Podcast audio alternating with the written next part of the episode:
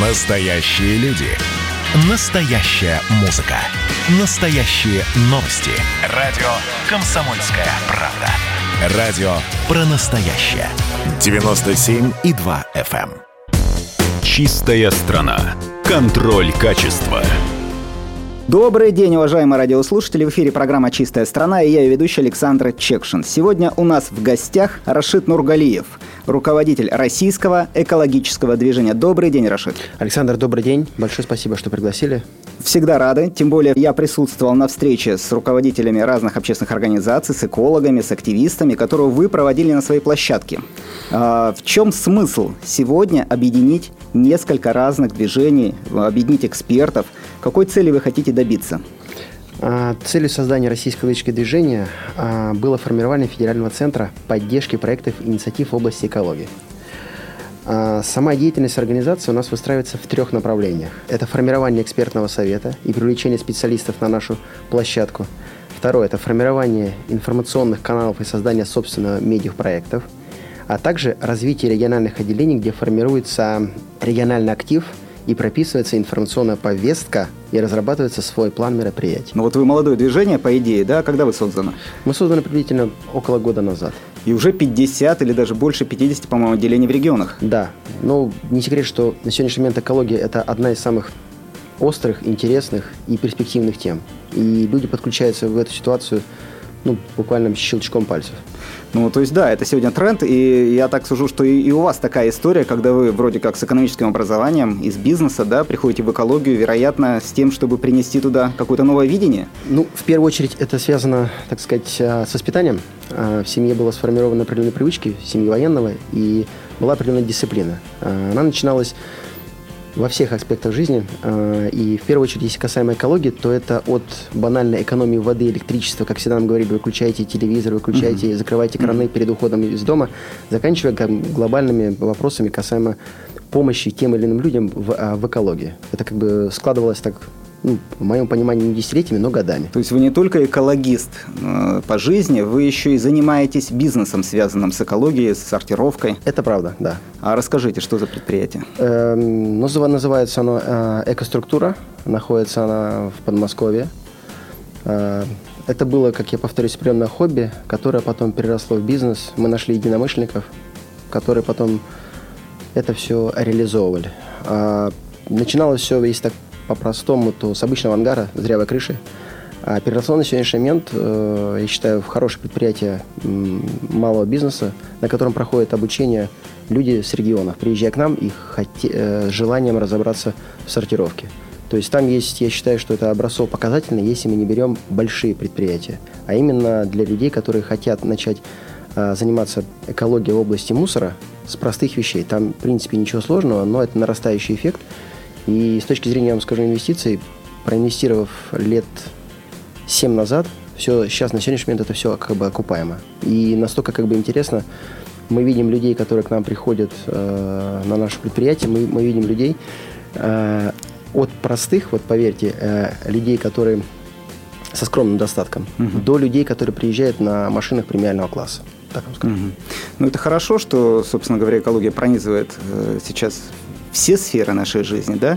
И ваш опыт, бизнес-опыта, я понимаю, что движение – это больше какая-то социальная история, история, наверное, вызова самому себе или вызова там обществу, да, когда вы хотите поддержать или объединить участников. посещая регионы, стали обращаться именно по экологическим вопросам. И мы стали точечно помогать людям.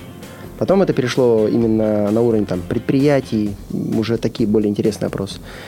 И формирование самого РЭДа э, это предложение объединения единомышленников, которые именно хотят создать площадку для инициатив, чтобы помогать тем или иным экологическим проектам их реализовывать. И те знания, которые накоплены, помимо финансовых, там, технических, это просто это определенный жизненный опыт людей, которые уже сформировались. Но вы же понимаете, что единомышленники, обсуждая какие-то экологические проблемы, неизбежно сталкиваются с институтами государственными, где эти экологические проблемы на самом-то деле и нужно решать по большому счету. Но у нас, как правило, инициатива снизу, это третий сектор, который сегодня очень хорошо развивается в стране.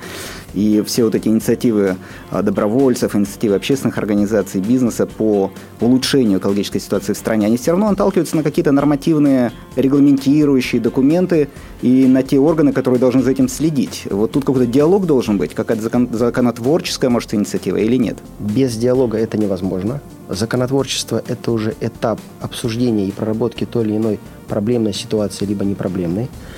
А связано это, ну, по своему опыту могу сказать, что не всегда определенный заход сверху помогает реализации тех или иных проектов или тех или иных ситуаций. Гораздо легче, когда ты понимаешь ситуацию изнутри, эскалируешь ее наверх, и там ее дорабатываешь. Да, экология, как и любая сфера нашей деятельности, сталкивается с теми же бюрократическими вопросами, которые есть в любой жизни человека. И объединяясь на базе как бы реда, мы попытаемся это, ну, даже не то, что преодолевать, это как бы есть элементы, где приходится преодолевать, а хотя бы находить зерно и обходить те или иные вещи, которые помогают реализовывать данный проект. Инициативу проекта не, не принципиальный вопрос. То есть у нас есть инициативы, которые могут не всегда получаться, но мы, по крайней мере, понимаем, что не получается и как с этим двигаться дальше. Вот, как двигаться, потому что иначе все, все эти представления о прекрасном остаются в области романтики. А если есть реально партнеры, которые готовы продвигать те или иные решения, тогда они доходят до некой финальной стадии, когда притворяются в жизнь. Кто у вас среди партнеров Реда, кого можете назвать среди крупных каких-то таких э, участников. И деловая Россия, и волонтерский... Объединенный народный фронт, да, наверное. Объединенный народный фронт, и, и волонтерские движения у нас есть, вот мы с ними, в принципе, обсуждали.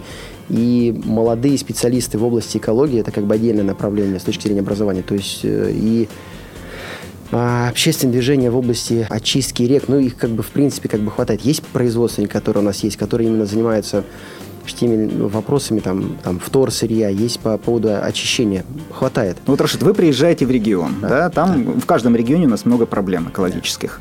Да. Понятно, что все приходят и говорят, помоги. Но всем помочь невозможно, раз. А второе, есть вопросы, которые просто какие-то, наверное, а, решаются на уровне государства, может быть, да? Вот как вы можете, чем вы можете помочь регионам, как вы с ними работаете? Первое, что бы хотел сказать, что у нас существует 50 представителей, 50 отделений в регионах. Это люди, которые с нами разделяют нашу идеологию, это люди из бизнеса или это люди, люди чиновники? Кто это? Нет, у нас чиновников нет. А, у нас в основном это люди как бы из бизнеса, либо вот прям про идеологию. Волонтеры, болеющие душой. Я бы сказал да? так, есть у нас пример, как один из примеров. Это люди, которые всю жизнь занимались на каком-то предприятии экологией. Они были скованы ну, административными, угу. да, так сказать, да. вещами.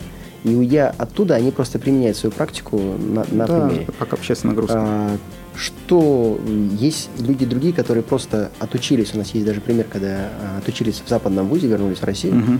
И вот что очень приятно, с тем западным образованием угу. в плане экологического хорошего угу. сформировано. Я, говорю, я сейчас не, не сравниваю там на наше и зарубежное образование.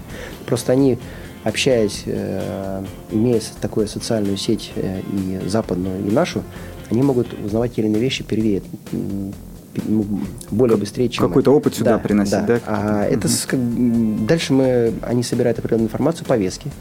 Мы говорим нашим руководителям отделений и те, кто ходит нам в региональное отделение, чтобы они искали те проблемы, которые есть. Угу. Как правило, скажу откровенно, их не нужно искать. Угу. Люди приходят практически сами и, все повествуют. Угу. Приходим, Обсуждаем те или иные вопросы на, на уровне региональных отделений, mm-hmm. а, вырабатываем, все это стекает нам э, в центр, mm-hmm. а, раскладываем. Если, если есть, мы понимаем, что отделение может само решать те или иные вопросы, mm-hmm. то помогаем им помогать а, делать это все на месте, чтобы решать те вопросы, не выходя за регион. Если этого не хватает, то мы эскалируем ситуацию к нам наверх в Москву и помогаем а, на уже на своем определенном уровне, mm-hmm. либо эти, если, если есть смежные э, трудности или задачи, мы их со всех регионов собираем и просто запускаем э, общее направление отдельно. Угу. Либо просто уже здесь на федеральном уровне помогаем решить локальную проблему через центр. А скажите, какие инструменты для этого используются и какие ресурсы вам нужны? Ну, в первую очередь, хотелось бы сказать, что э, в основном используем информационные.